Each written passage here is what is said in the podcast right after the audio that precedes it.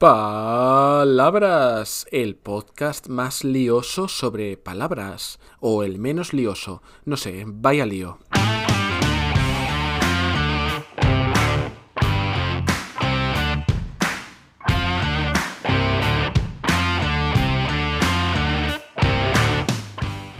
Hola, hola, ¿qué tal? Soy Borja Odriozola y estás escuchando un nuevo episodio de Palabras, el podcast sobre palabras.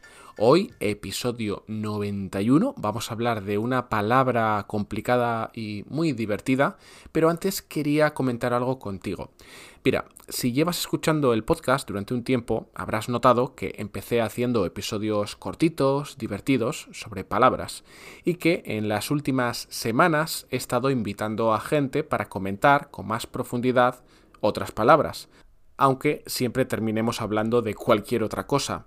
Muchos me habéis dicho que os gusta este nuevo formato, pero también otros me habéis dicho que preferís el anterior. Así que mientras pienso qué va a pasar con el futuro de palabras, voy a estar haciendo un episodio cortito los martes y otro con invitados los viernes. Voy a intentar mantener este formato un tiempo y mientras tanto puedes votar en la encuesta que dejo en este episodio para ver qué formato te gusta más. Si el cortito, en el que yo solo analizo palabras, o si te gusta también que traiga invitados. Pero te aviso, las opiniones que más voy a tener en cuenta son las que me respondan por email, es decir, de los suscriptores de mi newsletter. Si todavía no estás dentro, apúntate a borjaprofe.com y ahí me puedes decir qué tipo de episodios te gustan más y por qué. Y también me puedes contar algún chiste malo, que eso siempre está bien. Vale, vamos entonces con la palabra de hoy, que nos la envía Fabián. Hola Borja, soy Fabián. Me quería que hables de la palabra liar o liarse. Creo que hay diferentes significaciones. Muchas gracias. Hasta luego. Hasta luego, Fabián. Me hace mucha ilusión que Fabián envíe esta palabra, primero porque es una estudiante estupenda y segundo porque ya tengo un artículo dedicado a la palabra liar. Así que te voy a resumir los diferentes usos de este verbo tan curioso y si quieres profundizar en él te dejo el enlace del artículo completo en la descripción de este episodio. Bien, ¿qué significa liar? Liar viene del latín ligare, y significa atar o asegurar un objeto, generalmente con cuerdas. Este significado es bastante claro, pero normalmente no utilizamos el verbo liar en este sentido. Por ejemplo, liar a alguien significa engañarlo o envolverlo en una situación contra su voluntad o sin que lo haya pensado mucho. Por ejemplo, imagina que un amigo te llama para salir el viernes a tomar unas cervezas y le dices, uff, uff, no, estoy cansado y además te conozco y sé que vamos a estar hasta las 12 de la noche y... No, no, no, unas cervezas y nos volvemos a casa. Y al final llegas, aparecen otros amigos, os vais a una discoteca y terminas volviendo a casa a las 7 de la mañana del día siguiente vestido de bailarina de cancán. Y tu pareja te dice, pero, ¿Pero qué ha pasado? ¿Por qué llegas a estas horas? Es que me han liado. Pues eso, eso es liar a alguien. Pero cuidado, no es lo mismo liar a alguien que liarse con alguien. Porque liarse con una persona significa tener una relación amorosa o sexual, generalmente de corta duración. Por ejemplo, si esa noche que tu amigo te lió para salir de fiesta, ves cómo empieza a hablar con una chica, a ligar con ella, que por cierto, la palabra ligar está relacionada con liar, bueno, de repente ves que comienzan a besarse, pues quiere decir que se han liado. Ah, y también puedes liarte tú solo. Eso no significa que comiences a darte besos en el espejo, no.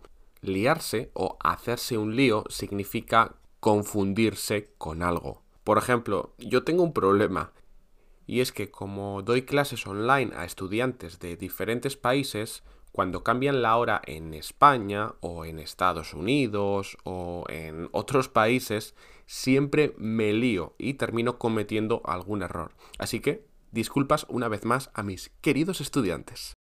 Bien, continuamos. Hemos dicho que liarse significa confundirse, pero liarse a más una acción quiere decir ponerse a hacer algo con intensidad. Por ejemplo, en una pelea, en esa noche de fiesta en la que te han liado, puede ser que dos personas empiecen a liarse a puñetazos, a golpes. Esperemos que no. También puedes liarte a trabajar o a estudiar español hasta altas horas de la madrugada. Mejor no hagas eso, mejor practica un poquito en tu día a día. Pero bueno, liarse a hacer algo, hacerlo con intensidad. Y por último, vamos con mi versión favorita, que es liarla. Liarla significa cometer un error o crear una situación que te pone en una situación comprometida. Sobre esta expresión, sobre liarla, hay un vídeo genial que voy a dejar en las notas de este episodio en la que aparece una mujer en las noticias. Este vídeo es real, ¿eh? no es una parodia ni nada. Pues esta pobre chica eh, parece que estaba vigilando una piscina y echó un producto que hizo una reacción con el cloro o algo así y empezó a salir un humo tóxico que hizo que tuvieran que evacuar toda la zona. Y la pobre mujer dijo que lo sentía mucho, que la había liado parda.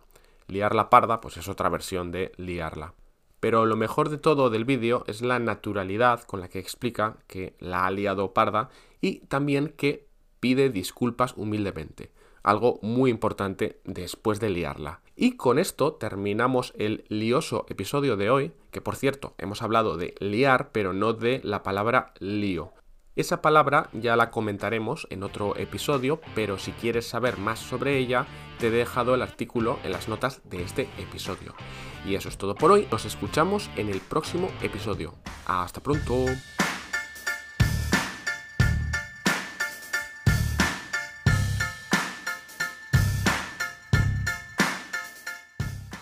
Oye, ¿te han liado recientemente para hacer algo que no querías? Venga, cuéntamelo.